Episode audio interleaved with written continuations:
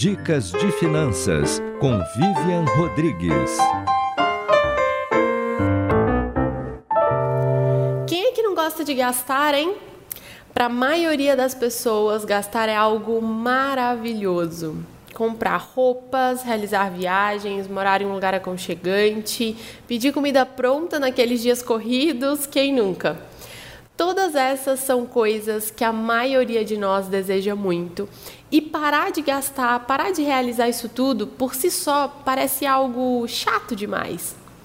Muito mais poderoso que focar nesses pontos que incomodam e de restrição é reforçar e ter clareza sobre todos os benefícios que ficar um pouco mais atento em relação a esses gastos pode te trazer. Na prática, ninguém se motiva a gastar menos só porque é o recomendado. O que nos move é o que está no final do arco-íris. É a tranquilidade de saber que se a gente ficar sem conseguir vender os nossos serviços, sem conseguir ter tantos clientes por um tempo, o dinheiro da escola do filho está garantido. É a segurança de saber que, caso todas as regras da Previdência mudem mais e mais uma vez e você não receba nada do governo, sua velhice está garantida é a realização de conseguir cumprir os grandes sonhos da sua família, as suas grandes metas, com calma e com poucos sustos financeiros no caminho. É por isso que o primeiro passo é olhar para aí, é entender o que, que você gostaria de realizar. Isso é claro para você?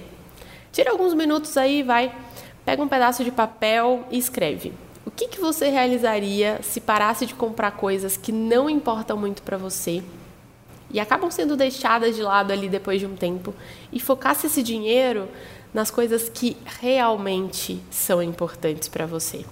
Eu vou poupar de montão e juntar o maior dinheirão. Tá precisando economizar? Então se liga nessa dica. Consumir é necessário, mas consumir sem pensar é desperdício. Antes de comprar, pare e pense.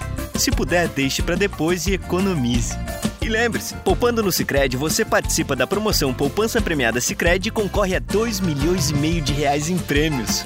Confira o regulamento em poupancapremiadasicredi.com.br. Eu sou Vivian Rodrigues para a RBA News.